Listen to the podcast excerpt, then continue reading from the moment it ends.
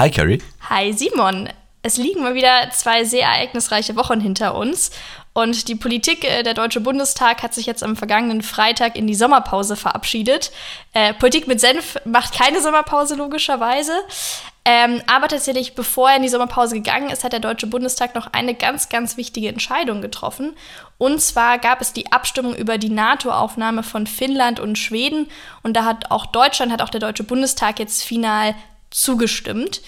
Und äh, das ist eine, eine mächtige verteidigungspolitische Wende, würde ich mal behaupten. Also es fügt sich ja ganz gut ein in diese äh, Gesamtentwicklung, die wir als Zeitenwende bezeichnen. Ähm, ja, Simon, wie ging es dir damit?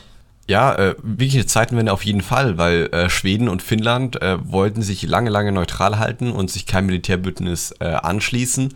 Und ja, mit dem Tag des Angriffskriegs auf die Ukraine äh, Ende Februar äh, hat sich da die Meinung in der Bevölkerung, äh, aber auch in der Regierung dort äh, ja auf einen Schlag geändert. Man ist sich einer neuen Bedrohung von Russland äh, klar geworden, wenn man sich Finnland anschaut und die militärische äh, Bedrohung ist da. Ähm, Finnland hat eine direkte äh, Grenze zu Russland und auch seit Jahren rüstet Russland an dieser Grenze auf. Äh, und ja, ich glaube, mit, mit dem Anschluss ans NATO-Bündnis möchte man auch gegenüber Russland ganz klares Statement setzen ähm, wir stehen da zusammen und wir schließen uns der westlichen äh, Welt an. Politik mit Senf, der Podcast mit Carrie und Simon.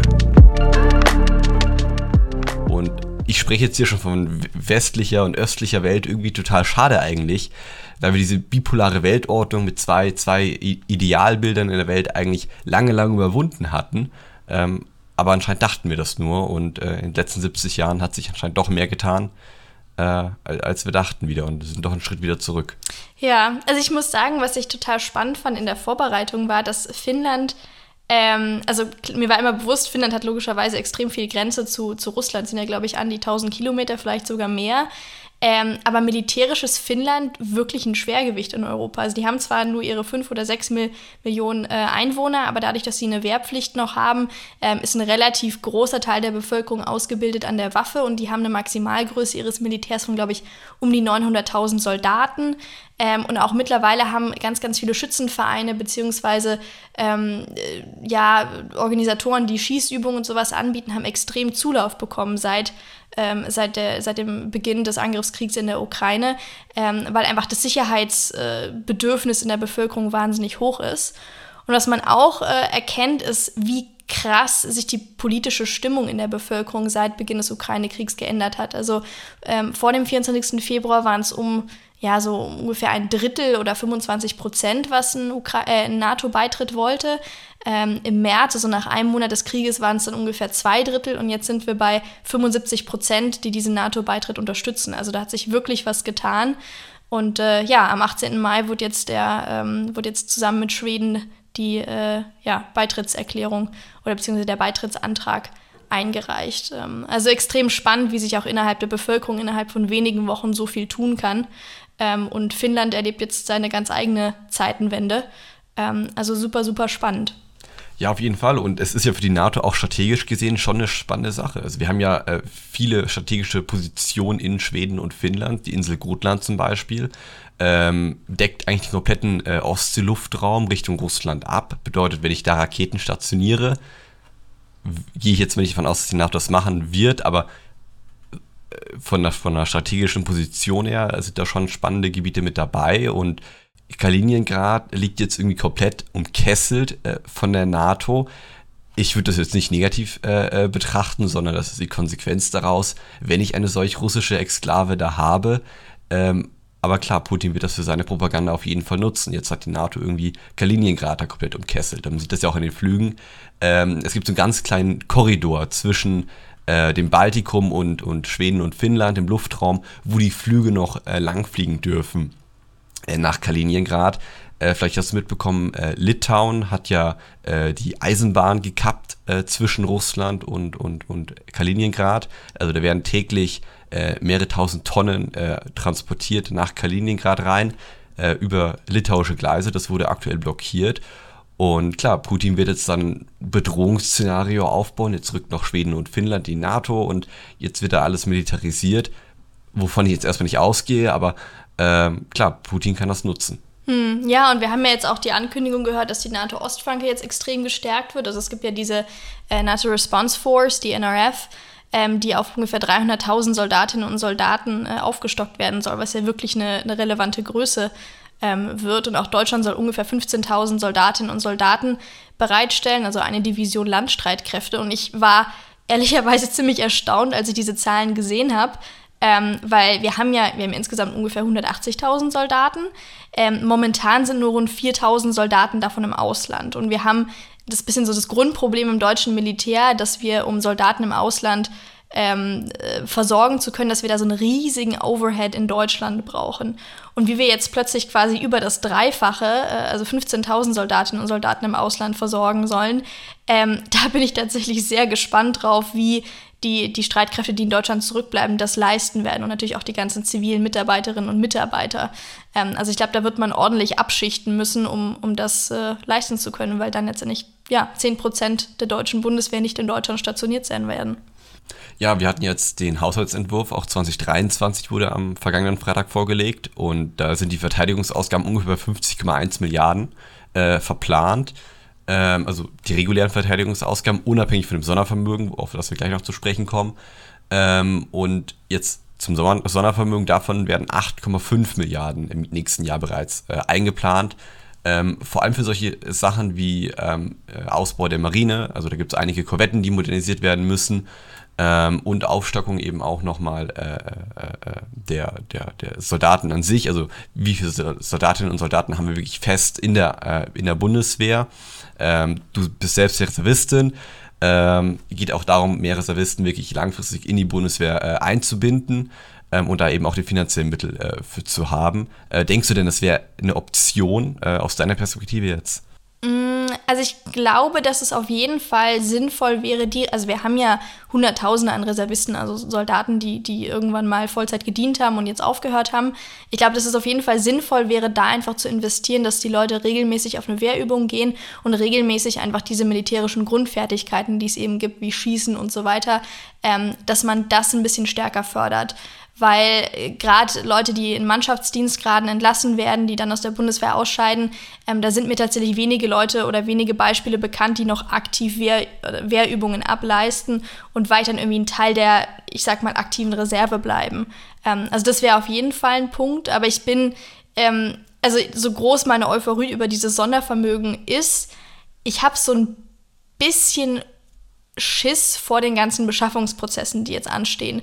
Ähm, weil es gibt tatsächlich wenige Länder, die so umständlich und so unwirtschaftlich beschaffen wie Deutschland. Also wir haben bei den allermeisten großen Beschaffungsprojekten, also ob das jetzt Fregatten sind oder Helikopter oder Schützenpanzer oder sonst irgendwas, ähm, da liegen die Mehrkosten regelmäßig 35 bis 50 Prozent über dem Budget. Und ich fände es halt wahnsinnig schade, ähm, wenn jetzt aufgrund einer heillosen Überforderung des Beschaffungsamtes ganz, ganz viel von diesen Milliarden ähm, einfach in äh, bürokratische Mehrkosten fließt. Weil wir haben einen unfassbar riesigen Bedarf an ganz, ganz vielen, ähm, an ganz, ganz vielen verschiedenen Ecken und Enden. Und ich hoffe einfach, dass diese großen Räder, die dieser Beschaffungsprozess äh, hat, dass die das nicht alles auffressen. Ähm, also da wird es auch im, im ganzen Beschaffungsprozess, was zum Beispiel das Bein BW, so heißt das, also heißt das Beschaffungsamt, ähm, da wird sehr viel Reform bedürfen.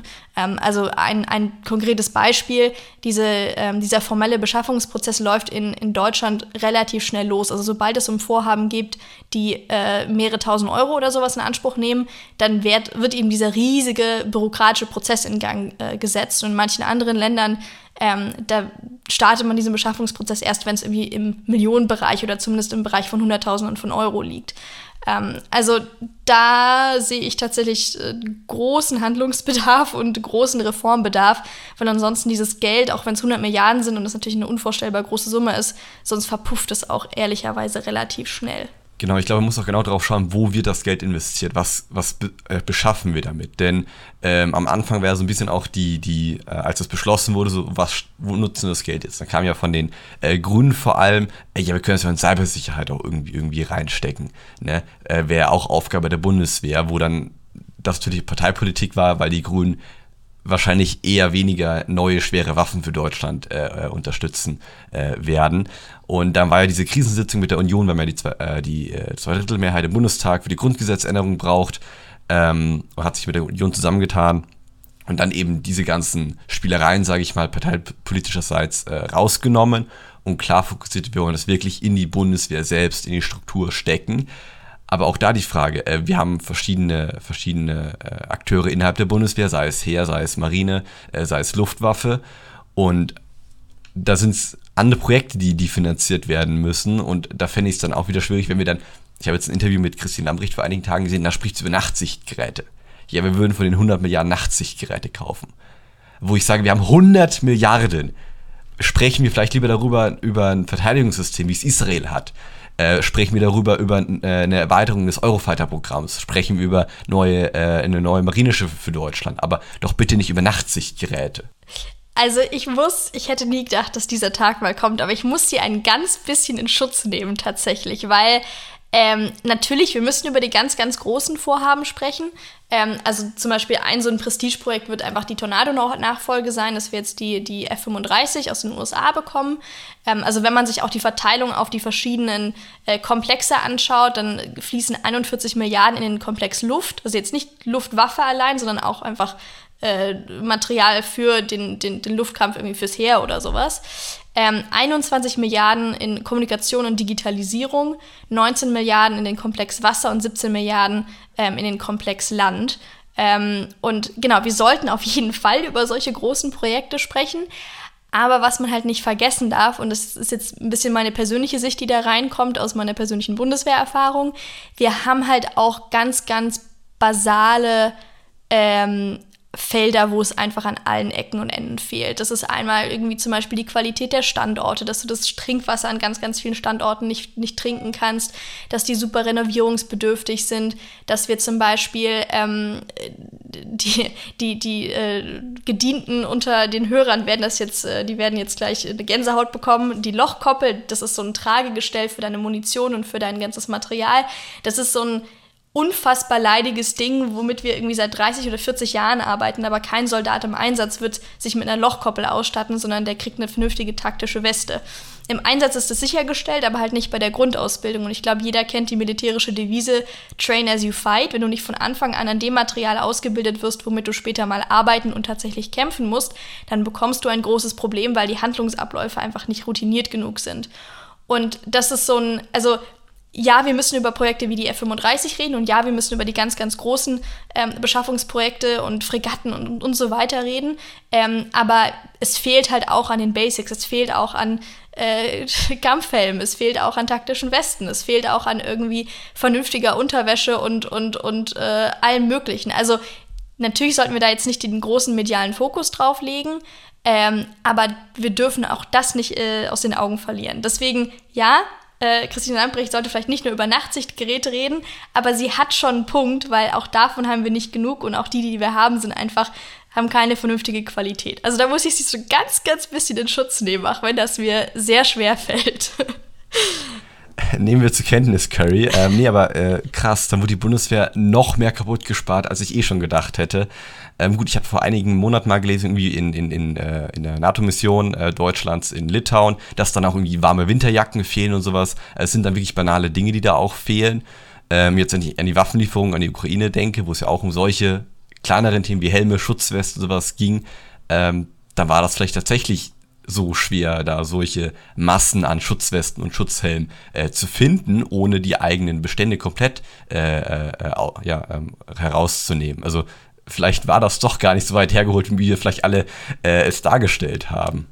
Also vielleicht zu den, zu den Waffenlieferungen komme ich gleich noch, aber das ist tatsächlich ein, ein reales Problem, dass wir es äh, einfach nicht schaffen, auch die Soldaten, die wir selbst haben, vernünftig auszustatten. Ähm, also ich persönlich habe mir jetzt auch eine wärmere äh, Winterjacke selbst gekauft, weil die von der Bundeswehr einfach, also vielleicht bin ich auch eine Frostbeule, mag auch daran liegen, ich will es jetzt nicht nur auf die Bundeswehr schieben. Ähm, aber ich kenne viele Kameraden, die sich dann selbst äh, auch Bekleidung kaufen, ähm, weil das Material, was die Bundeswehr bereitstellt, nicht unbedingt von der hochqualitativsten Sorte ist. Ähm, also das darf man nicht unterschätzen. Ich, ich vergleiche die Bundeswehr einfach gern mit irgendwie einem Körper, der jahrelang, jahrelang, jahrzehntelang eigentlich seit ähm, seit Ende des Kalten Krieges, beziehungsweise seit Aussetzung der, der Wehrpflicht, äh, auf Diät war. Ähm, also teilweise hatten wir ja auch äh, die Situation, dass ähm, Panzer, also Panzer eigentlich Ersatzteillager für die anderen Panzer waren. Also wir haben irgendwie doof gesagt 200 Panzer und 100 davon fahren und wir versorgen sie mit Material aus den 100 äh, Panzern, die nicht fahren können. Also das ist so ein Körper, der irgendwie an sich selbst zehrt und an den eigenen Muskeln zehrt, aber nicht wirklich einsatzbereit ist. Und deswegen, auch wenn ich solche Headlines sehe wie, ähm, ja, wird die Bundeswehr jetzt nach diesen 100 Milliarden zu dem militärischen äh, Schwergewicht in Europa, ähm, dann finde ich finde ich die Motivation dahinter super, die Bundeswehr endlich mal wieder einsatzfähig zu bekommen.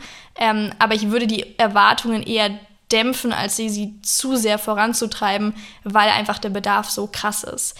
Ähm, vielleicht aber nochmal zu den, zu den Waffenlieferungen. Was ich ziemlich äh, erschütternd fand, war, dass Deutschland im internationalen Vergleich da ehrlicherweise ziemlich abkackt. Ähm, also bei den tatsächlich gelieferten Hilfen sind wir auf Platz 1, äh, Platz 8 hinter Lettland. Ähm, und auch bei dem zugesagten Volumen liegen wir nur auf Platz 4, weit hinter USA, hinter Polen und dem Vereinigten Königreich und auch nur knapp vor Kanada und Norwegen. Ähm, also wenn wir jetzt mal konkrete Zahlen miteinander vergleichen, USA hat mittlerweile Waffen und Ausrüstung in Höhe von ungefähr 2 Milliarden geliefert, Deutschland in Höhe von 190 Millionen. Ähm, also wir haben eine massive Diskrepanz zwischen dem, was wir bisher versprochen haben und was wir tatsächlich geliefert haben. Und das finde ich ähm, ein Armutszeugnis. Ja, natürlich, die Bundeswehr ähm, hat ihre, ihre Ausrüstungsdefizite und wir müssen schauen, dass wir unsere eigene äh, Verteidigungsfähigkeit nicht riskieren in diesem Prozess. Ähm, aber trotzdem bin ich sehr, sehr enttäuscht von der, von der Figur, die Deutschland da auf der internationalen Bühne macht.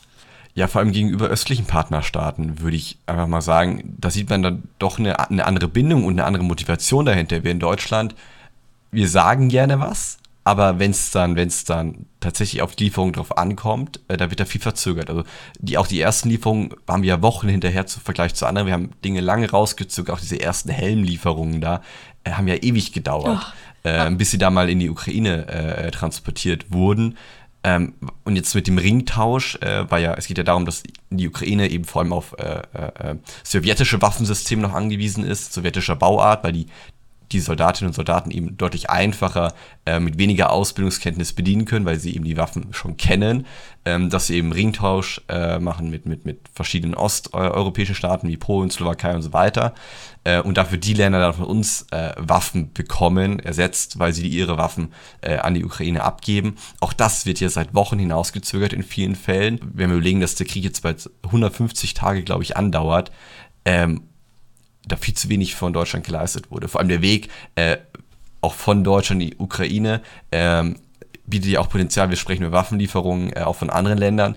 Ähm, gab es Situationen, wo die Amerikaner Waffen geliefert haben oder auch äh, UK äh, in die Ukraine und nicht über den deutschen Luftraum fliegen durfte mit diesen Waffenlieferungen, sondern über Dänemark äh, fliegen musste, weil wir deutschen, äh, die deutschen Behörden keine Genehmigung dafür geteilt haben. Also auch solche Faktoren verstehe ich nicht, muss ich ehrlich sagen, äh, wie es dazu kommen kann, dass uns da so äh, äh, querstellen. Hm. Und vor allem meine Befürchtung ist so ein bisschen, ähm, ich hatte nach den ersten Kriegstagen, nach den ersten Kriegswochen wirklich das Gefühl, okay, es ist ein, ist ein Schalter umgelegt worden in der deutschen Bevölkerung, dass Sicherheitspolitik, dass Verteidigungspolitik, ähm, dass das ganz, ganz essentielle politische Themenbereiche sind.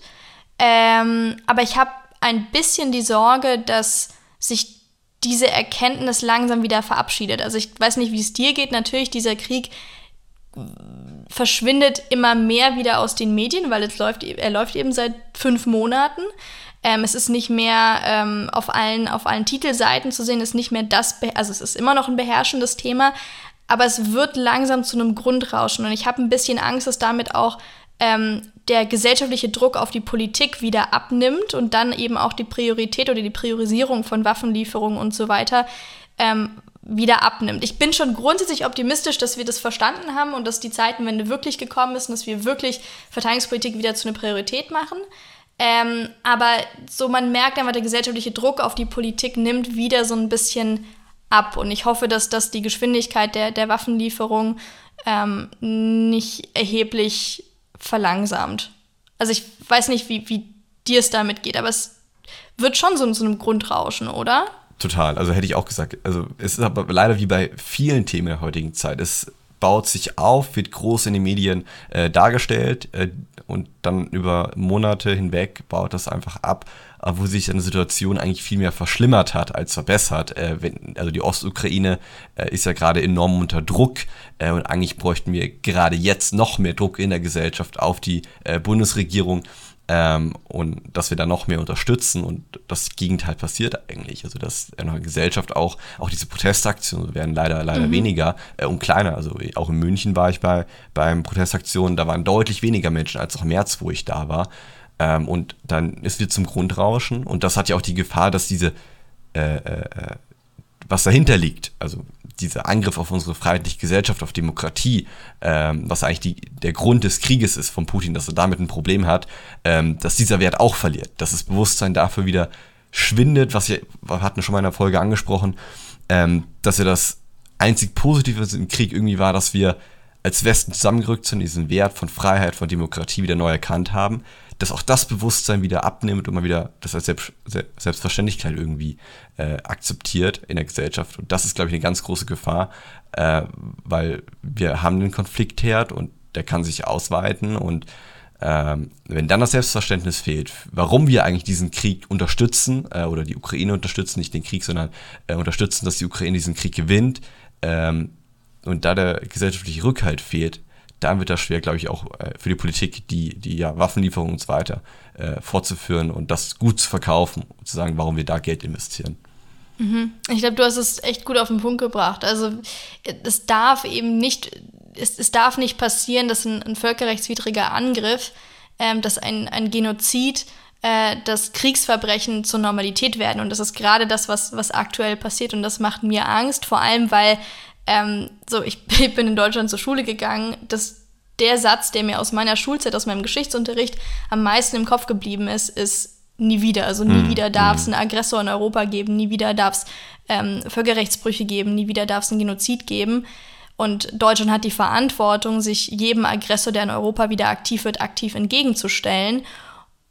Und diesem, diesem, dieser Leitlinie, die wir eigentlich alle eingeimpft bekommen haben, der werden wir momentan einfach nicht gerecht und, und dass es medial immer mehr in den Hintergrund rückt und dass es einfach zu unserem normalen Alltag leider wird, ähm, das, das tut mir einfach wahnsinnig weh. Ich weiß aber ehrlicherweise auch nicht, was man dagegen tun kann, weil nun mal Medien so funktionieren, dass sie äh, gerne neue Schlagzeilen bringen und neue, neue Themen ansprechen. Und ich glaube, da liegt es irgendwo an uns, die politisch aktiv sind, die sich politisch engagieren, dieses Thema immer wieder auf die Tagesordnung zu setzen, immer wieder drüber zu reden. Ich meine, wir reden auch heute drüber, ähm, dass es eben nicht zu einer, zu einer neuen Normalität wird, weil in so einer neuen Normalität äh, möchte ich, möchte ich ehrlicherweise nicht leben ja, voll. Das sehe ich voll wie du, dass es dann irgendwie auch unsere Aufgabe in der Politik, aber auch in der Gesellschaft ist, äh, da rauszukommen aus dieser Situation, äh, des, des Befangenseins da irgendwie und der äh, ja, Akzeptanz von, von etwas, was nicht akzeptiert werden darf,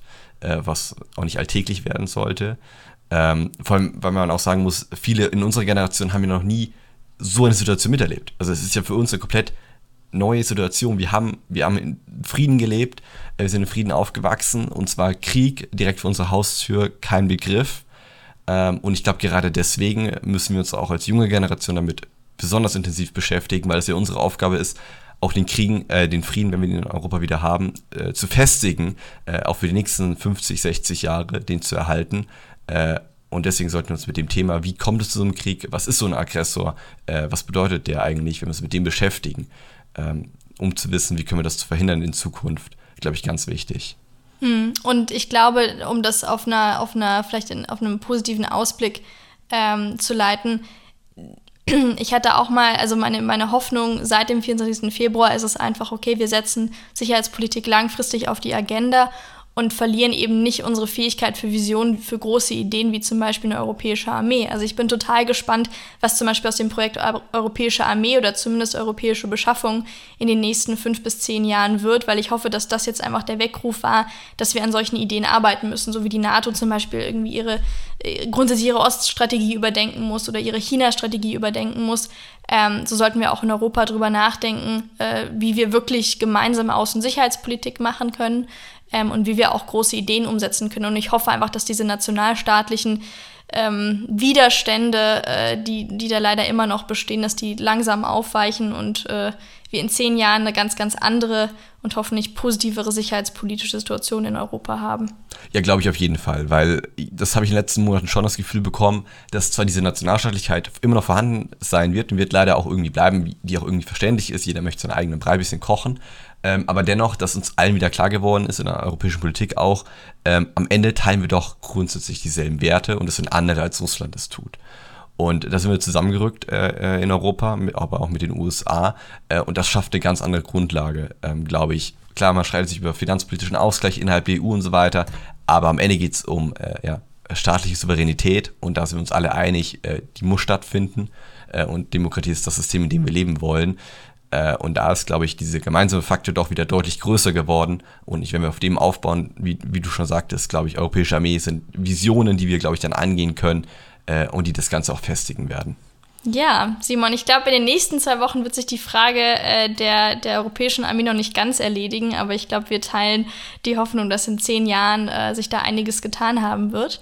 Ähm, aber dann danke dir für deine Zeit, danke dir für das Gespräch und ich freue mich auf in zwei Wochen. Danke dir fürs Gespräch und äh, euch auch erfolgreiche zwei Wochen. Wir hören uns dann wieder. Macht's gut. Macht's gut, bis dann. Politik mit Senf, der Podcast mit Carrie und Simon. Alle zwei Wochen neu. Hast du Themen, die dich bewegen? Schreib den beiden auf Social Media.